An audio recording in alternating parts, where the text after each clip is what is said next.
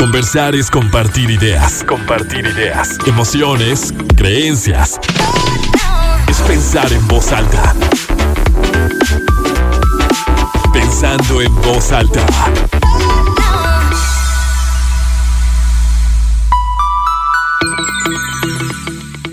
¿Cómo están? Muy buenos días, bienvenidos a Pensando en Voz Alta, soy Lucía Olivares y los saludo con muchísimo gusto.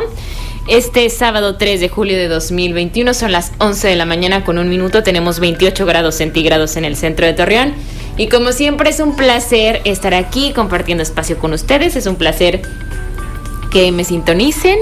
Y bueno, con el tema que hemos elegido para este día, que me parece que es fascinante y fíjense que creo que además es trascendental, que vale muchísimo la pena como se los he estado diciendo durante la semana, si ustedes escucharon el exacto también ayer, que fue como una introducción a, a este momento, que nos toca luego hablar mucho de feminicidios, nos toca hablar de agresiones físicas, de, de denuncias interpuestas por mujeres, sí, contra su pareja, contra el cónyuge. Y, y también esta otra parte, porque ojo, y se los he estado diciendo, no, no quiero y el abordaje de este tema no es con perspectiva de género, porque la violencia está presente en nuestras relaciones, en muchas de nuestras relaciones, y que no tiene que ver con que si soy hombre o soy mujer, sino con cómo me relaciono conmigo mismo. Y por consiguiente, cómo me relaciono con el otro. Es como bien sabido que luego aquellas personas que son las más cercanas a mí, incluso pueden ser las más queridas, son a las que más puedo hacerles daño. Y es realmente, y tengo realmente esa intención de lastimar a alguien. Es como si quisiera o si tuviera la intención de lastimarme a mí mismo. Tengo esa intención. O es que no sé procesar, no sé cómo manejar mis emociones. No sé qué hacer con esto que estoy sintiendo.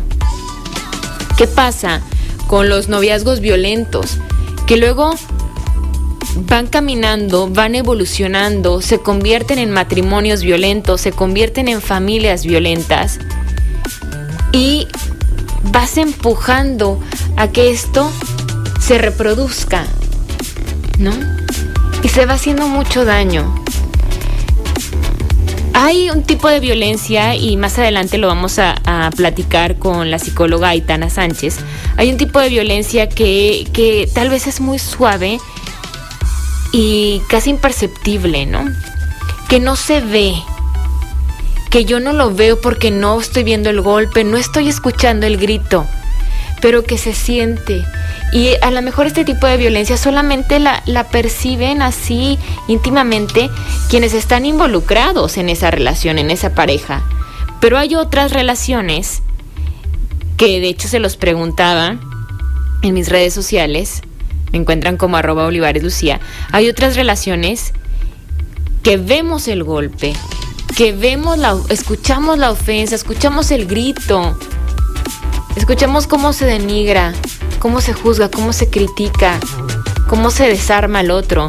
Yo no sé, pero creo que podemos ser, ser muchos, muchas personas quienes tenemos dentro de nuestro grupo de amigos o conocemos simplemente a alguien, a una pareja, que luego, tal vez al calor de las copas o en alguna situación, luego de un disparador, empiezan a, a agredirse física y verbalmente y lo normalizamos, ya sabemos que ellos así son.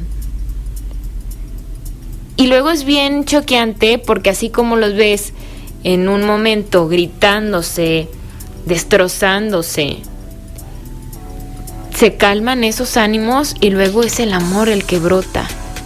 Hay que tener mucho cuidado y todo este trabajo está de, dentro de nosotros mismos. A ver, ¿cuál es mi relación conmigo? ¿Cómo me trato yo? ¿Cómo me hablo yo? ¿Me respeto o no me respeto? ¿Qué tratamiento, qué cuidado tengo hacia mí mismo? Porque eso es lo que yo estaré dando al otro y eso es lo que yo estaré acostumbrada a recibir. Me va a encantar que me acompañen y que podamos aprender de estos temas, como les decía, para desarrollarlo. Estará con nosotros Aitana Sánchez, ella es psicóloga con maestría en terapia familiar y de pareja.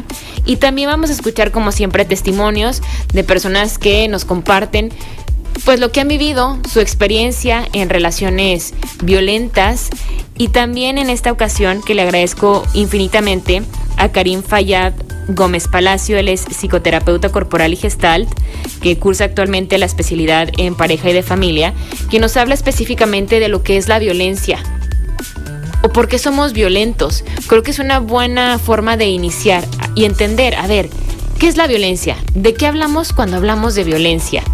Vamos a escucharlo y los invito también a que me escriban a través de nuestra línea de WhatsApp 8711-201-955, cualquier comentario o pregunta que tengan, o bien en mis redes sociales, estoy en Twitter y en Instagram como arroba Olivares Lucía.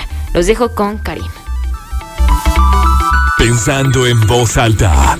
La violencia yo la veo desde una perspectiva bioenergética o energética. ¿Y cómo entiendo yo la violencia? Como, como un cúmulo de energía que lleva X tiempo reprimida y que como la persona no, no tiene los medios para canalizarla correctamente, sale de manera violenta, sale de manera en la que rompe con un límite propio y un límite de, de, la otra persona. ¿Y a qué me refiero con energía? Simple, pensamientos, emociones, sentimientos, ideas, creencias, etcétera, que llevan un buen rato siendo, insisto, siendo reprimidas, siendo tapadas, siendo bloqueadas. Yo no considero que la naturaleza en sí exista la violencia. Existe la agresión, que es un movimiento de ir por lo mío, y existe la retirada. Pero la violencia en sí, es decir, el acto de, de yo violentar, de yo amedrentar, de yo traspasar un límite, per se no, yo no creo que exista en la naturaleza, ¿no? ¿Por qué? Porque la violencia tiene una característica humana que es ir en contra del otro o expresar dicha energía de manera violenta hacia un otro. Yo lo he visto muchísimas veces en sesiones y en procesos como cuando una persona se pone violenta, nunca es porque sí. Nunca nos ponemos violentos porque, ah, porque hoy me desperté y tengo ganas de, de violentarme o de violentar a alguien. No, no, no. Llegamos a ser violentos, en mi experiencia, cuando ya es tal el cúmulo de emociones, de ideas, de, de sentimientos a los que yo no les he dado salida, que cuando les doy salida, porque además no tengo las herramientas, ya sea personales o psico o sociales, cuando sale de mi ser, cuando sale de mi persona, sale de, una manera violenta o que hiere, me hiere y hiere al otro. Entonces la violencia está en todos. Todos los seres humanos tenemos una tendencia a la violencia. ¿Por qué? Porque una característica general social es la represión. Y bueno, para puntualizarlo en la, en la pareja, lo que podría nombrar es que si entonces yo soy una persona con un potencial de ser violento y mi pareja también, porque somos humanos y vivimos en la misma sociedad, ¿qué va a suceder si ninguno de los dos aprendemos o tenemos herramientas para, para expresarnos? Pues que se va a volver una relación violenta, pero, pero sí o sí, ¿no? Y no necesariamente los dos tenemos que agarrar a golpes para que la relación sea violenta. Basta con que uno de la relación sea violento para que eso hable de cómo hay violencia en la relación. Eso, eso como a modo sistémico, eh, hablando del mini sistema de la pareja. ¿Qué hago si mi pareja es violenta? ¿Qué hago si yo soy violento? Primero, ve reconociendo tu propia violencia. Aunque tú seas el violentado, también ve reconociendo tú cómo violentas. Reviso yo cómo me violento, cómo violento al otro, cómo provoco, cómo me provoco, etc. Si yo soy el que soy el violento, también toca asumir mi violencia. Una vez que la asumo, entonces puedo ir encontrando mecanismos. Obviamente no es así, no es magia, ¿no? Que en cuanto la acepto, ah, ok, van a aparecer herramientas. No, hay que, hay que hacer la chamba de ir explorando herramientas entre comillas, ecológicas, es decir, que me vengan bien a mí y al otro, para ir expresando esa energía que yo no he aprendido a expresar y que el día de hoy la expreso de manera violenta. Esto es muy a grandes rasgos, suena muy bonito, suena muy fácil, pero claro que no es así de fácil. ¿Por qué? Porque, insisto, tenemos por un lado, la paradoja para mí es que por un lado la violencia la tenemos en nuestra nariz. Todo el tiempo estamos viendo violencia en la calle, en las noticias, en la tele. O sea, todo el tiempo hay violencia ocurriendo alrededor de nosotros, estés en el grado que estés de violencia contigo y o con tu pareja, la primera invitación sería a que todos fuéramos aceptando e integrando lo violentos que somos. Violentamos al otro porque no, no sabemos comunicarnos, no sabemos economizar nuestra energía, no sabemos discernir nuestras emociones, nuestras ideas, etcétera. Por eso nos volvemos, una sociedad que atropella, que aplasta la pareja, a los hijos, a los empleados, a los jefes. Vivimos muy permeados de la violencia. Conversar es compartir ideas, emociones, creencias, pensando en voz alta. Regresamos. Seguimos pensando en voz alta, soy Lucía Olivares y como les decía estoy muy contenta de poder, de poder platicar de violencia en el noviazgo y nos acompaña esta mañana Aitana Sánchez, ella es psicóloga con maestría en terapia familiar y de pareja. Aitana, muchas gracias por aceptar la invitación, ¿cómo estás? Muy bien, gracias Lucía por invitarme. Y bueno, este tema que, que yo les platicaba en la introducción, que lo pensé luego de que en muchos espacios de noticias, luego nos toca hablar de los feminicidios o de agresiones que se viven en, la pareja, en los hogares, estos estas estadísticas también que existen que luego cuando no sé cuando pierde eh, el Santos o un equipo de fútbol luego se desata el tema de, de, violencia. Y o por ejemplo también temas de violación o, o los últimos casos que se han presentado de de, de, parejas, de hombres o de mujeres que agreden a la persona con la que deciden estar. Y me quedé pensando mucho en cómo podemos llevar una situación como de pareja, de noviazgo normal, con esta violencia que está muy normalizada, que a lo mejor está en pequeños detalles y que si la descuidamos y que si no nos damos cuenta de que está allí que, y que existe, se puede transformar en algo pues realmente grave, ¿no?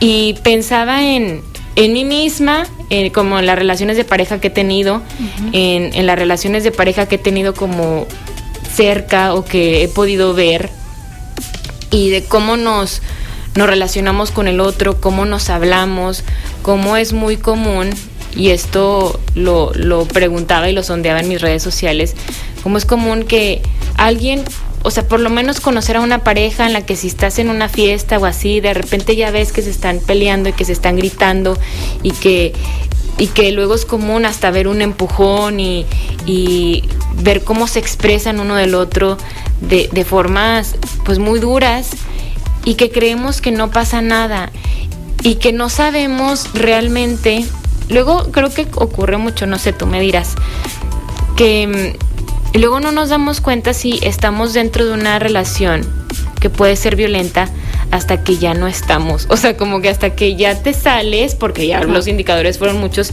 y lo analizas desde fuera, porque todos somos muy buenos para ver desde fuera, ¿no? O sea, si, si estamos platicando y somos amigas y tú me cuentas cómo es tu novio contigo, yo voy a decir, ay, no, Aitana, o sea, ¿cómo aguanta? Pero estando yo, o sea, justificas y, y, y, y te tapas un poco como los ojos, ¿no? Entonces creo que esa sería como una buena forma de iniciar de qué tipos de violencia pueden existir dentro de, del noviazgo, de la pareja, cómo lo puedo detectar. Bueno, la violencia que puede existir es de tipo psicológica, física y sexual. ¿Cómo lo puedo detectar? Pues como tú dices, o sea, desde afuera, ¿no? Primero puede haber alguien que te puede estar reflejando de que, oye, como te, como te veo, últimamente estás muy triste, últimamente estás muy aislada, uh -huh. veo que te peleas mucho, etcétera, ¿no? No siempre caen bien esos comentarios, pero, este, y, y sí, sí, como tú dices, no nos podemos dar cuenta, porque la violencia, la más común es la emocional, bueno, uh -huh. así empieza la psicológica, empieza de forma muy sutil, ¿sí? Entonces, este, cuando ya estamos muy inmersos en la relación, muy manipulados, es cuando ya pasa todo lo peor, ¿no? Empieza este, a veces con periodos, este, no sé, con comportamientos de ¿dónde estás? ¿Por qué no me contestaste? Necesito que me mandes la ubicación, quiénes están en tal lugar, este, quiero ver tu celular. Y tú empiezas primero a ver que esas características son como es que él es bien o ella no. Es bien encantador, se preocupa por mí, es muy protector y empiezas a confundir este, estos indicadores que son de control con amor. Entonces por eso no nos damos cuenta, hasta que ya puede llegar a la física en el que ya hay gritos, hay golpes y ahí ya es cuando quiere salir de la relación, pero ya es muy difícil, ¿no? Decías esto, me encanta que digas el control que lo que lo podemos confundir con amor. El control es una forma de, de, violencia, así podríamos entenderlo. Sí, de hecho la violencia se, en la pareja pues se define como el patrón de conductas que ejercen control y poder sobre la persona. Mm. O sea, todos los actos son en relación al control. ¿Dónde estás? Porque te quiero controlar. ¿Con quién saliste? Porque te quiero controlar. No me puedes decir eso porque te quiero controlar. Y el control siempre es miedo, ¿no? O sea, atrás del control que hay, miedo. Miedo a quedarme solo, miedo a que soy inseguro, este, o insegura, entonces necesito saber, necesito controlarte, porque si no, yo no estoy a gusto con, conmigo y con la relación que tengo contigo. Eso qué fuerte, porque la verdad es que, bueno, yo sí siento, yo me confieso, sí siento que, que a lo mejor en relaciones en las que he estado he querido controlar y honestamente, por supuesto que sí es desde un tema de inseguridad, desde inseguridad propia, ¿no? Porque, porque luego creo que, que estamos como juzgando y queriendo como, sí, justificar tus actitudes por las del otro, que puede ser, digo, también hay personas que luego están en, y, y, se da que como la relación avanza y tú vas permitiendo ciertas cosas que obvio te indican como que, pues no, la persona no te está respetando del todo, pero tú sigues allí, que esa es una decisión ya tuya, y por eso te vuelves también controladora, ¿no? Pero es muy común que es que yo lo, lo escucho con, con, muchas amigas o personas eh, cercanas también. El controlar. Es que no lo dejes solo. O sea, o es que por qué. Mmm, ¿Por qué no le pregunto? ¿Por qué se fue nada más a tal lugar? O mándale mensajes. O, sí me explicó esta parte que dices, es que no, no es disfrutable tampoco. O sea, el querer controlar tanto al otro, obviamente quien se siente controlado pues, no, no está padre, uh -huh. pero de tu parte tampoco. O sea, alguien que quiera controlar es sumamente agotador. O sea, es terrible. Y, y, creo que muchas veces cuando pensamos en violencia, sobre todo violencia en el noviazgo, pensamos en el hombre que está tratando mal a la mujer que, que sí que la denigra, que la critica, tal vez físicamente, que creo que es una forma en la que es fácilmente ejercen violencia los hombres contra nosotras las mujeres, ¿no? El decir, eh, está muy feo tu pelo, o ya estás engordando, o estás muy flaca, o no te arreglas, o no sé, hacer comparaciones que lastima mucho también. O sea, como esta parte, o también pues la parte física o la parte sexual, pero como mujeres yo creo que una muy común es la del querer controlar y qué difícil aceptar. Es que estás controlando desde el miedo, estás controlando desde esta inseguridad. Y, ¿Y qué pasa cuando ya tenemos como una relación en la que yo estoy, quiero jalar y quiero controlar y el otro te critica ¿Cómo te das cuenta y cómo dices, bueno, ahora qué hago? O sea, ¿cómo, cómo arreglo esto? Cuando ya te das cuenta que estás en la relación, uh -huh. o sea, que tú estás controlando o de los dos lados. Pues si tú estás controlando, por ejemplo. Pues es este tener eh, esta introspección de que, qué me está pasando, por qué me siento con miedo, por qué necesito saber dónde está, por qué necesito saber que, que tiene que estar conmigo, ya empiezas a verte, decir qué está pasando conmigo, ¿no? Porque esta necesidad de control viene, pues a lo mejor de heridas que tenemos, heridas emocionales insatisfechas, que cuando llegamos a la relación de pareja queremos que no las, este, que no la, sí, como que no la sanen, ¿no? que no la sanen exactamente. Todo lo que no fue resuelto en la niñez, en la pareja haz de cuenta que se dispara. Y no siempre con todos los, con todas tus parejas, porque a, lo mejor no va a despertar lo mismo. Entonces es que yo no era así con él o con ella no me pasó hasta que llegué con esta persona. No quiere decir que esa herida no estaba, quiere decir que estaba como medio dormida.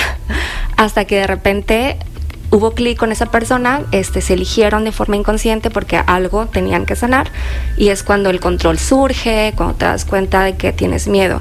Cuando te das cuenta que tienes miedo, pues entonces tu responsabilidad tratarte, ¿no? Es decir, ¿qué está pasando conmigo? ¿Por qué necesito hacer esto? No todas las personas se dan cuenta y echan la culpa al otro, ¿no? Es que tú no me dices dónde estás, es que por tu culpa yo soy así, es que yo soy así porque así tú eres también, es que no me haces caso.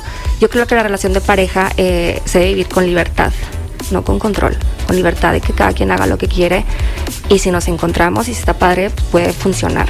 Si no, pues hasta donde llegue, ¿no? Sí, y, luego esto que también se dice mucho, que es que él sacó lo peor de mí, ¿no? Y es como que él vino a hacer que yo fuera una persona distinta y controladora y bla, bla, bla, cuando efectivamente, como lo dices, pues es algo que tú ya tenías y, así como nos sentimos distintos con diferentes personas que llegan a nuestra vida, pues es que es esto, ¿no? Vienen a, ayudarte a, sanar y a procesar pues heridas que tienes, que tienes allí. Y de la otra parte, por ejemplo, cuando, cuando detectas que es el otro quien te está criticando constantemente, que quien está ejerciendo como esta también violencia psicológica de, de ir, ir haciéndote como pequeñita, porque creo que es algo que puede ocurrirnos mucho a, a las mujeres, ¿no? que obviamente cuando empiezas una relación, en la mayoría de los casos, pues es como, wow, la, la emoción, lo diferente, pues esta parte que te hacen sentir como muy tomada en cuenta, etcétera, pero luego vienen ciertos comentarios que a lo mejor no los notas de, inicio, que puede ser un comentario así muy sutil, pero de repente se van haciendo como repetitivos y, con el paso del, tiempo como se va llevando la, la, relación, tú te vas sintiendo pues mal y, te vas definiendo, te vas construyendo como una identidad y una definición tuya a partir de lo que el otro te dice que tú eres, ¿no? O, ay, es que, como eres dramática, ¿no? O, ay, es que eres muy exagerada. O, ay, es que tú todo lo ves mal. Y entonces, luego hasta te hace dudar de que, no, si es que yo, se me hace que, no, sí, sí me gritó, pero es que yo soy muy dramática. Eso es muy difícil darte cuenta que está pasando. O sea, y es la manipulación, ¿no? Claro, o sea, ya está total. Haz de cuenta que la manipulación, o sea, la violencia que te ejercen sobre ti es como un lavado de cerebro. Entonces, amiga, me han llegado en el consultorio mujeres este, que dicen es que vengo porque soy muy insegura, soy muy dramática, soy muy celosa, soy esto, soy esto. Y ya me empiezan a platicar y empiezo a detectar de que, a ver, entonces eres tú o tú te estás creyendo que eres de tal forma porque tu pareja te hizo creer que así eras. Entonces, de que, a ver, dile que venga, escuchamos los dos lados y ya te das cuenta que está viviendo una manipulación, que ella piensa que por mi culpa, por cómo me vestí yo, él es, se enojó porque yo salí con mis amigas, este, entonces yo me porté mal, no debía haber hecho eso. Entonces empiezas a justificarlo, es que yo me estoy haciendo algo mal, esto es mi culpa. Qué fuerte eso. Entonces podríamos decir, Aitana, que cuando se da, o sea, en una relación como esta, porque, ojo, a mí me gustaría también que pudiéramos luego abrir nuestra mente y como dices al principio, a nadie nos gusta, ese era también otro tema que quiero tocar, que nos digan o ya te diste cuenta como que tu relación, no, o sea, pues no, o sea, como que desde que estás con esa persona o tienes un tiempo que estás como, sí, aislada, como, y es que incluso como, pues es que no sé tanto, no, pues también a los hombres, pero como mujer a lo mejor porque yo soy mujer y lo he vivido y, tengo como más claridad cuando veo mujeres en la misma como situaciones de, de cómo hasta tu forma de hablar puede ir cambiando, tu forma de, relacionarte, de socializar cambia. Y si tú lo detectas en, en alguien, en una amiga, y le tienes la confianza y, te atreves a como a, a, dar un consejo, que luego se dice también que los consejos no pedidos pueden ser una falta de respeto, o, o a decir, oye, pues es que eso no está bien, no nos gusta. Sí, es bien difícil. Digo, perdón, pero este no es que digas no está bien. Yo creo que la mejor forma de acercarte con alguien es este sin juzgar. Si sabes que te he visto que estás más triste o te he visto alejada, ya no sales con nosotras, eh, no te juzgo, yo sé que es difícil, pero cuando empiezas a decir esto está bien, esto está mal, es cuando la persona va a empezar a justificarla o a justificarlo.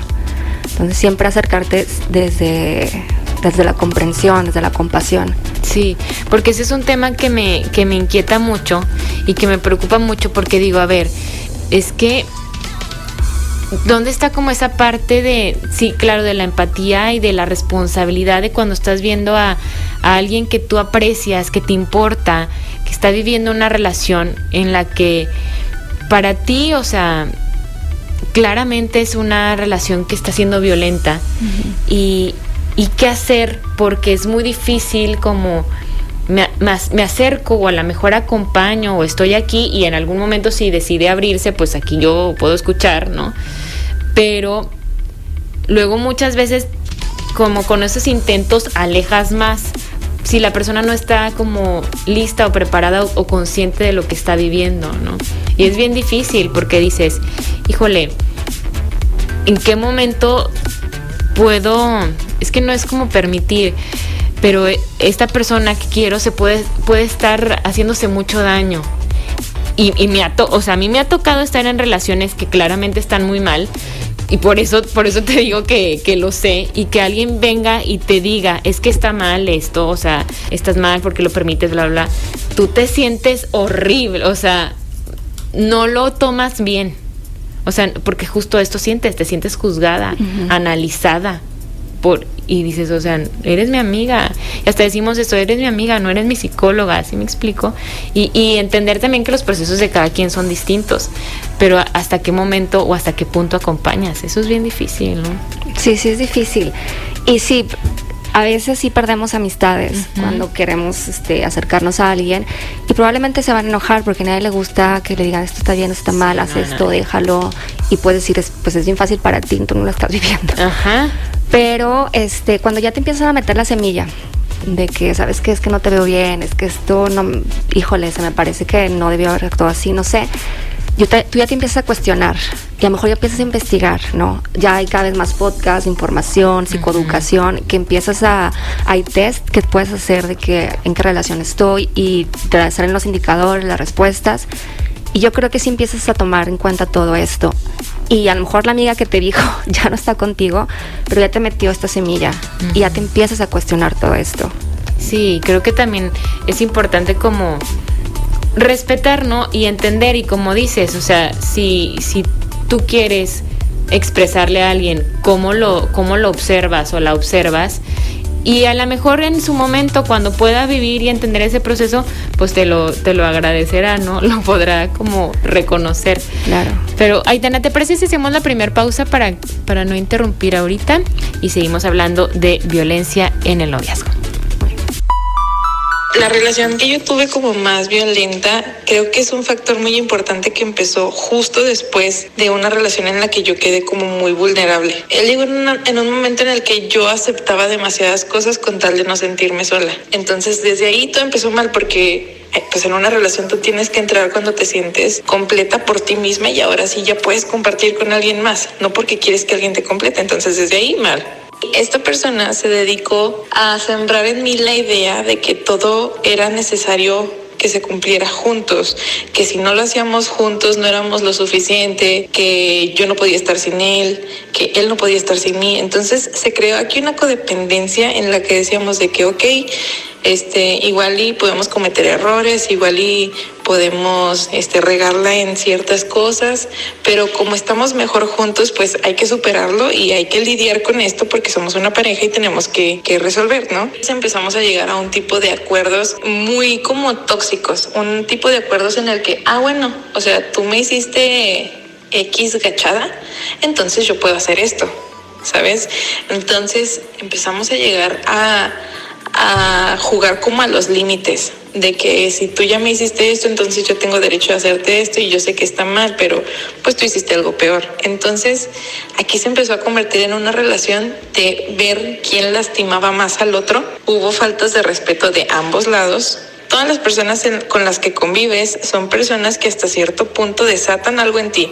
O sea, a mí siempre me ha gustado ver la analogía de que cada persona es una llave y abre una puerta distinta en ti. Y con esta persona me pasó que abrió mi puerta de todo lo que yo no sabía que tenía, todo lo que yo sé que no quiero volver a hacer y que realmente no podía dominar mientras estuve con él porque era como un mecanismo de defensa. Realmente se vuelve un círculo de que ya sabes que se van a pelear, no sé, te va a ser infiel, va a salir con alguien más, tú lo vas a saber, vas a hacer algo para lastimarlo, decirle, entre comillas, sus verdades. Ya los dos se hicieron daño, se reconcilian y otra vez, ¿sabes? Entonces sí se volvió un círculo muy, muy, muy tóxico de muchas heridas de ambas partes y que se extendió años. O sea, duramos cuatro años en una relación en la que realmente lo único que logramos fue cada día hacer más fuerte esa capacidad de tolerar insultos de la otra parte y de cada vez buscar lastimar más, porque era un,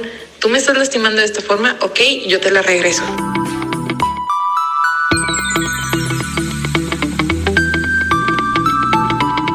Seguimos pensando en voz alta, hablamos de violencia en el noviazgo con la psicóloga Aitana Sánchez.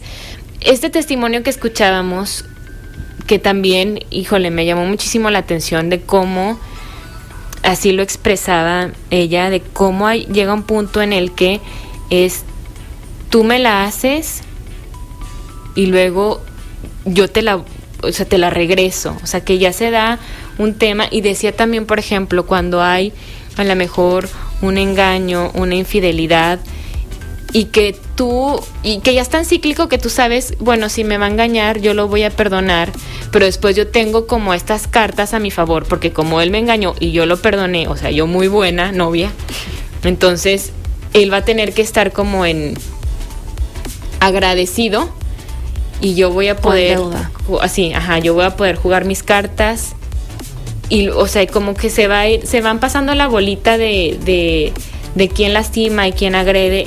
Y, así lo decía y me, impactó tal cual este testimonio porque si aprendimos, lo que estuvimos fue aprender a hacernos daño, o sea, a ver quién soportaba más y a ver quién podía hacerle más daño al otro.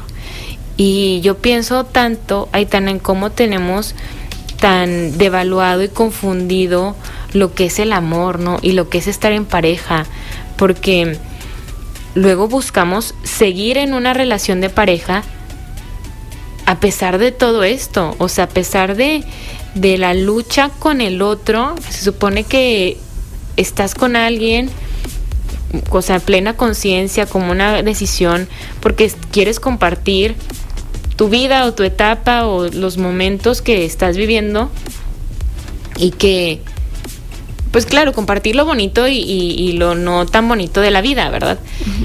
Pero el decidir cómo estoy con él y estamos luchando a ver quién resiste más y, quién es más fuerte y quién lastima más, termina lastimándote muchísimo. No, claro, cuando pasa esto, pues generalmente es una lucha de poder, ¿no? Y no tener una idea clara de lo que es una relación sana o una idea clara de lo que es el amor. Y esto viene desde la idea, la primera idea de amor que tuviste, que es la de tus papás o las personas que te cuidaron. Y esto pasa la mayoría de las veces porque pues fue una relación violenta, ¿no? Entre ellos dos o de ellos hacia ti.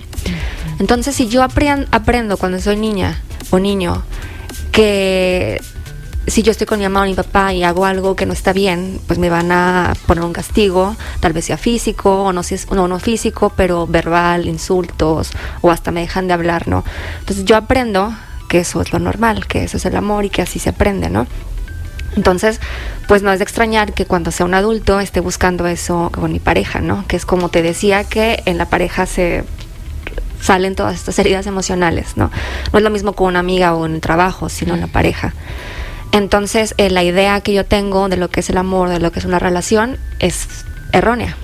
Entonces es lo que estoy buscando, esa es la forma en la que he aprendido a relacionarme con el otro. Sí.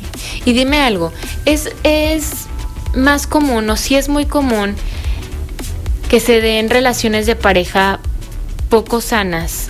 O sea, si es que fíjate, no sé si, si, si les pase a ustedes que nos escuchen, pero cuando estamos chiquitos, tú piensas de que, ay, cuando tenga un novio, novia, me case, tú piensas que todo es así como hermoso, ¿no?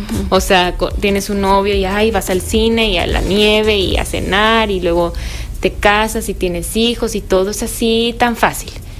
Pero luego te toca vivirlo y, y te toca, pues así voy a expresarlo nada más, vivirlo y luego procesarlo, aprender, entenderlo y dices, de verdad es tan difícil tener, o sea, tener una relación de pareja sana y, y, te regresas a cuál es la relación que tengo con, conmigo mismo, ¿no? O cómo he visto las relaciones a mi alrededor.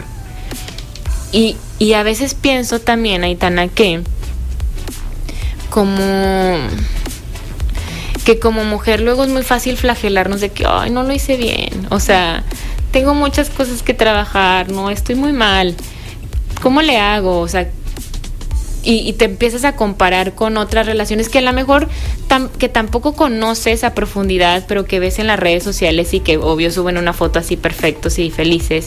Y dices, ay, ¿qué, qué tendría que hacer? O sea, mi, mi pregunta es si es, es muy común que se den noviazgos violentos o que se den noviazgos poco sanos.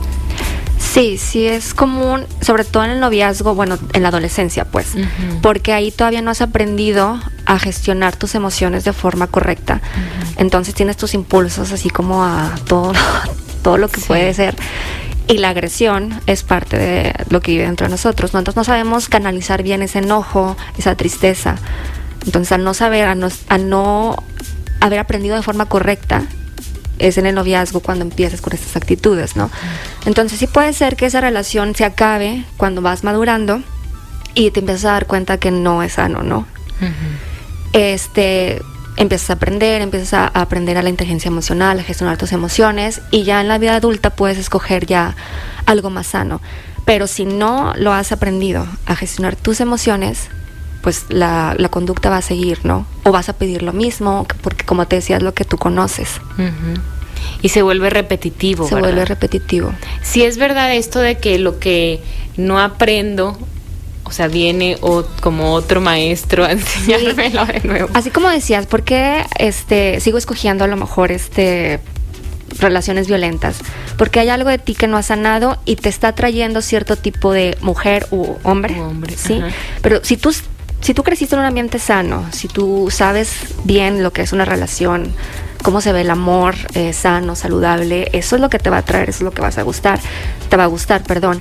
Entonces, si a lo mejor este, te encuentras con alguien en el que por similitudes te, te atrae, pero la, la, primera, no sé, reacción violenta, ya sea eh, psicológica o lo que sea, tú vas a saltar, decir, no, yo no, yo no voy a estar aquí, yo no voy a permitir esto, y vas a empezar a, establecer tus límites. Pero si no sabes, entonces, bueno, aquí me quedo, ¿no? Porque no sé otra forma de convivencia. Y también se da, creo que muchas veces, sí, creo que esto sí se da más en las mujeres. El, el miedo como a estar solo, sola, ¿no? O sea, decir, híjole, es que no me importa o sea, no me importa si esto no es lo que yo quisiera o lo que o lo que no no me parece o me lastima, pero no quiero estar solo. O sea, también hay luego hay hay muchas personas que pasan de una relación a otra, a otra, a otra o a otra y que nunca tienen un un lapso de tiempo en el que pueden a ver, voy a estar conmigo, voy a como a reconocerme, a entenderme. Se da también creo que mucho y más por las mujeres porque creo que todavía hay, esto es, está esto muy o sea, muy culturalizado de que a ver, la mujer se tiene que casar, tiene que tener hijos y, y decir, no, pues yo de aquí me agarro y no me suelto. Y, y pensamos también estas ideas que luego se dan también mucho en el noviazgo, de que tú vas a poder cambiar las actitudes del otro o porque creo que esa, híjole, también es una gran incógnita. O sea, cuando si tú detectas ciertas actitudes violentas, ¿en qué momento puedes decir o cómo notas, no, pues ya está aquí? O sea, ¿dónde está como el esfuerzo y el trabajo por, por consolidar la pareja y también cuando dices, no, es que esto no se puede arreglar. Sí, este, creo que mucho de esto viene de la, idea- la idea del amor romántico, ¿no? De que es para siempre, que el amor todo lo puede, Ajá. que como mujer también vamos a unir, este, yo lo voy a salvar, es mi responsabilidad emocional, etcétera, como decías. Pero no es así, o sea, realmente el amor es hasta donde se pueda, ¿no? Con el amor no basta, hay que hacer ac- eh, cambios, este, y saber que aunque el amor esté, tú ya, tú ya no podemos estar juntos porque no nos hacemos bien, ¿no? Este y tener eh, cuando te empiezas a cuestionar poder cambiar esta idea del amor romántico de que es para siempre y poner tú o sea ponerte a ti como prioridad como decías esta falta de amor propio la el miedo a estar solos es lo que sí nos hace estar ahí, pero no nada a las mujeres, también a los hombres. Entonces cuestionarte todo esto y apostarle más a tu amor propio que a la relación. Si yo no estoy bien, la relación no va a estar bien. Necesito respetarme para que esto pueda funcionar. ¿Cómo deberíamos estar, así tanto hombres como mujeres, para poder vincularnos de una forma sana con, con el otro, sea, en pareja? Porque a lo mejor el... O sea, creo que estos temas luego los, los acercamos y los tratamos mucho desde la perspectiva femenina, ¿no? De el yo respetarme, saber lo que quiero. Porque al, sí, tal vez las mujeres nos hemos como acercado más a esto y que los hombres, porque de hecho había una persona que me escribía en mis redes sociales cuando estaba como compartiendo el tema y me decía es que no únicamente hay violencia de los hombres hacia las mujeres, también hay muchas mujeres que ejercen violencia contra los hombres. Bueno, de hecho sí fueron fueron varias personas que me lo dijeron. Y y hay o sea, y como hombre no sabes expresarlo de la misma forma, o sea, o sea, porque luego si lo, lo, transmites o dices, oye, espérate, es que esto no me gusta, la mujer no está acostumbrada a sentirse como la, o a reconocer que ella también, que nosotros también podemos ejercer violencia. ¿Cómo sienten o cómo podrían sentir los hombres esa violencia de, de una mujer hacia ellos? ¿Con las mismas formas? ¿Con el mismo control? O, o con la, también como esta crítica o estos comentarios que también se pueden presentar de una mujer hacia el hombre, ¿no? Creo que a veces no hablamos de eso. No, sí, o sea, de la misma forma, o sea, son críticas, son celos irracionales, este, es saber dónde está, el, el, el estar insultando, el, las amenazas, el chantaje emocional, todo eso también se ve de la mujer hacia el hombre, ¿no? Lo que, por lo que casi no hablamos es precisamente porque los hombres no tienen esta, ¿cómo se podría decir? Confianza de hablar lo que sienten, ¿sí? Porque les da pena, porque está mal visto por los mismos hombres, no por las mujeres, ¿no? Entonces por eso no se sabe tanto del tema porque no lo hablan. Sí. Porque les da pena decir, es que yo estoy en una relación violenta, pero de mi novia hacia mí, ¿no? Sí, sí, porque también es como este choque a lo mejor cultural y, y machista, o sea, Sí. muy, muy mexicano, que luego, no sé, a mí sí me ha tocado escuchar a en grupos de, de amigos o de hombres de decir, ay, tú, como tú eres hombre o somos hombres, sí podemos ser infieles. Pero, digo, o sea, ya sé que está pésimo, ¿verdad? Pero lo he escuchado. Pero, y es condenadísimo que la mujer sea infiel, ¿no? Pero es como si ellos sí tuvieran esa, esa oportunidad sin que nada ocurriera. Y que evidentemente también, o sea, como el reconocer para un hombre, ¿sabes qué? Mi novia me trata muy mal, me grita, me hace sentir, o sea, me, me insulta, me critica. No es fácil que un hombre se acerque y que lo reconozca, pero creo que también es como todo ese trabajo que se tiene que ir haciendo para romper estas, estas barreras de, de- del que soy fuerte y, y a mí nada me pasa, porque también creo que eso nos ha limitado y no nos ha, no nos ha permitido tener como relaciones más sanas, ¿no? El, el entendernos como tan distintos de que, ay, el hombre es súper fuerte y la mujer luego es la que es más sumisa, y no en todos los casos es así. No, exacto. Como decías ahorita de que el hombre se le permite ser infiel, pues claro, porque algunos tienen esta idea de que la mujer es de su propiedad, ¿no? Es de su Ujú. posesión, entonces pues tú haces lo que yo digo, yo sí puedo irme con otras, pero tú no, tienes que estar en la casa con los hijos, etcétera. O, o si es, es un noviazgo, pues en la casa y no sales, no, yo sí, y tú Sí. no. Y muchas mujeres sí también tienen esta creencia todavía, ¿eh? O sea, Sí, claro. Si hay mujeres que dicen, no, pues es que yo tengo que estar en la casa, no, pues es que sí, o esto de tan típico, ¿no? De que no, es que ellos tienen necesidades, los hombres tienen necesidades como si solamente ellos tuvieran necesidades de tipo sexual, digo, particularizando allí, y, y todo lo demás no basta, o sea, todas las necesidades que podrías tener tú como mujer no son importantes, sino satisfacer solamente esa. Ay, no, es que son muchos temas. Claro. son muchos temas que, que, que luego, si no los tratamos como de forma individual, vienen a, a, pues ahora sí que a explotar cuando estás en pareja. Sí. Vamos a hacer una pausa, Aitana, y seguimos platicando. Ya nos queda poco tiempo. Estamos hablando de violencia en el noviazgo. Seguimos aquí pensando en voz alta. Platicamos con la psicóloga Aitana Sánchez sobre violencia en el noviazgo y nos queda ya poco tiempo, pero creo que, bueno, pues la violencia ya escuchamos que se puede presentar de distintas formas y creo que siempre lo más importante es cómo te sientas tú, ¿no? O sea, el estar como en esta comunicación directa contigo de ver cómo me estoy sintiendo en esta relación. Si no lo preguntaré, si no lo cuestionaremos lo suficiente de que "Ay, cómo me siento.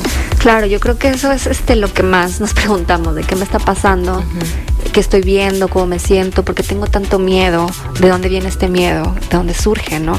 Que eso es lo que nos puede llevar a, a alejarnos de esa relación. Claro. ¿Y cuáles serían las consecuencias de no poner límites en una relación o permitir que este estado de, pues sí, de, de miedo, de inseguridad, de angustia, se, o sea, se, se vaya, o sea, vaya evolucionando o, se haga permanente? Cuando la relación ya tiene este pues varios o sea mucho tiempo este las consecuencias en la persona pues pueden ser eh, depresión ansiedad baja autoestima aislamiento y en algunos casos eh, trastorno de estrés postraumático no sobre todo en los casos de violencia física. Este te, te empiezas a, a ser una persona muy insegura muy inseguro en el que este dudas de tus capacidades este piensas que todo es tu culpa, ya no puedes hacer decisiones buenas, te aíslas, te quedas sin amigos, sin familia, porque eso es lo que la persona violenta hace contigo, no te manipula para que creas que todo es tu culpa. Incluso o sea, después de tiempo, si te pudiste alejar de la relación, me ha, o sea, he escuchado de que es que yo siento que todavía es mi culpa, si me relaciono con otra persona estoy haciendo algo mal, si conozco a alguien más estoy mal, no me puedo poner esto, porque te lavó el cerebro y te quedaste con esas ideas este a causa de la manipulación. Sí, sí es cierto que incluso cuando ya no estás en la relación, sientes como si le estuvieras haciendo, si le estuvieras fallando, si te das la oportunidad de salir, o sea, salir a tomar un café. O sea, te sientes pésima persona. Qué duro, ¿verdad? Sí. Y, y que sí, evidentemente, cuando terminas una relación eh, que ha sido, que fue violenta, es muy difícil. eh, o sea, sí, es sumamente complicado, pero quedarte, porque hay muchas personas que también deciden no quedarse, pues creo que puede serlo mucho más, ¿no? No, claro, o sea, hasta la consecuencia, o sea, desde depresión hasta la muerte, ¿no? Este, los golpes, pues, aunque no ha sido con intención, pues puede causar algo peor. Sí, entonces es importante informarte, sobre todo si en la relación hay niños, si hay hijos, o sea, tu responsabilidad, ahí sí sería protegerlos, ¿no? Claro. Porque ya no, ya no estás sola o sola, están los niños y esa es tu responsabilidad como mamá o papá. Claro, y creo que aquí también viene la, la importancia, Itana, de, de llevar luego un, un tratamiento o una terapia, una atención psicológica para, para que justo puedas ver lo que, lo que a veces en el día a día tú mismo no te lo permites, ¿no? O sea, esos factorcitos de, de, de alerta que, que te van, van siendo indicadores de que estás en una relación que no es sana. Porque si tú no tienes un, un grupo, o sea, como una red de apoyo, es- amigos de confianza, no tienes mucha comunicación con tu familia, no lo verbalizas, no lo platicas y te quedas con esta idea de que es que yo soy controladora, soy insegura, estoy loca, dramatizo y no te das cuenta de que el otro puede estar ejerciendo violencia contra ti, el otro o la otra. Y cuando estás llevando una terapia psicológica, pues hablas, platicas y al estarlo comunicando te van cayendo sus veintes y tienes a un experto que te va guiando y que te puede hacer como las preguntas adecuadas para que tú misma o tú mismo te vayas dando cuenta que eso no te está haciendo bien, ¿no? Creo que es la importancia de la terapia en muchos momentos. No, claro, la terapia te va a ayudar mucho. Obviamente yo lo recomiendo al 100%. Te va a las herramientas que no, que no tuviste en el momento. Te va a ayudar a sanar este, a lo mejor las heridas de tu infancia, de por qué estuviste tanto tiempo en esa relación, por qué permitiste eso y que todo va yo creo que en la baja autoestima y la falta de amor propio, de no poner límites necesarios. Sí, eso es bien importante y de verdad que sí, un tratamiento, o sea, psicológico, una terapia, te, te despierta, o sea, te, te, ayuda a cuestionarte lo que estás viviendo y las decisiones que estás tomando. Y eso de verdad que literalmente te puede cambiar la vida. Sí. Para bien. Ay, Tana, te agradezco muchísimo que hayamos platicado de este tema, que aparte es muy extenso. Sí, mucho. Y ojalá que tengamos oportunidad de platicar en otra ocasión. Claro que sí, muchas gracias por invitarme. Gracias a ti, gracias a ustedes por escucharnos. Ya saben que el próximo lunes aquí nos encontraremos con toda la información. Gracias a David Pantoja también en los controles. Soy Lucio Lugares. Hasta muy pronto. Conversar es compartir ideas, compartir ideas, emociones, creencias. Es pensar en voz alta. Nos escuchamos el próximo sábado. Pensando en voz alta.